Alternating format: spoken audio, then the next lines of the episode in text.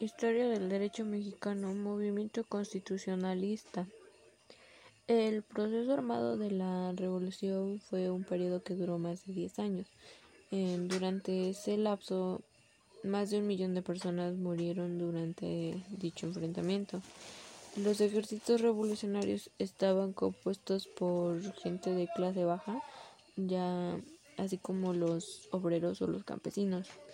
Uh, unos pocos de estos recibieron una pensión por su servicio durante la revolución y muchos de otros pues perdieron todo durante el levantamiento. Eh, la mejor manera de resolver esto es revisando algunos de los planes proclamados durante dicha época. Los planes funcionaban prácticamente como declaraciones de guerra, explicando este explicando las razones y lo que solucionarían con esto. los planes más importantes fueron el plan de San Luis, que fue promulgada por Francisco y Madero, y este estaba en contra de Porfirio Díaz. El plan de Ayala, que fue promulgado por Emiliano Zapata. El plan de Guadalupe, que fue proclamado por Venustiano Carranza y el Plan de Agua Prieta, que fue proclamado por Elías Calles. Mm, más que una iniciativa en favor a la población del país, el movimiento de revolución fue en realidad un movimiento armado en busca del poder para muchas de sus cabecillas. Un perfecto ejemplo de esto es la creación del personaje del caudillo los planes y, y programas revolucionarios. El movimiento constitucionalista se generó en la segunda etapa de la Revolución Mexicana. Dichos este, antecedentes de ese movimiento están en la dictadura de Victoriano Huerta.